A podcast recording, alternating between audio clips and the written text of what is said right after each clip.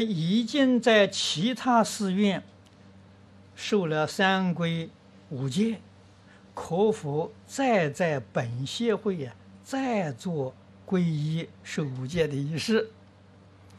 没有这个必要啊！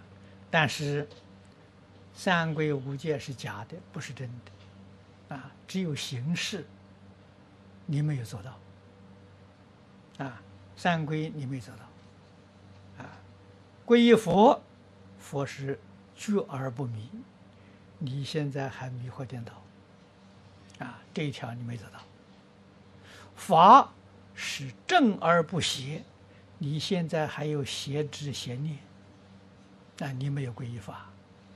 身是净而不染，你现在的心还是染污不清净，三条都没做到，所以是假的，不是真的。你在这个地方皈依也是假的，也不是真的。啊，无戒你也没做到，啊，你哪一条做到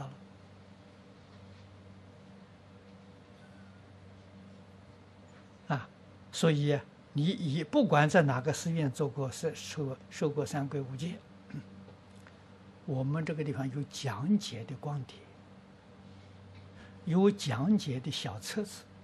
回去多看多学习，这就对了。啊，最重要的是，我要学三皈依，我要学五戒。啊，三皈五戒做不到，我说过很多次，什么原因呢？没有《弟子规》的基础。如果有《弟子规》呀，三皈五戒就很容易做到。啊，所以古时候人呢，容易成就，他从小受过教养。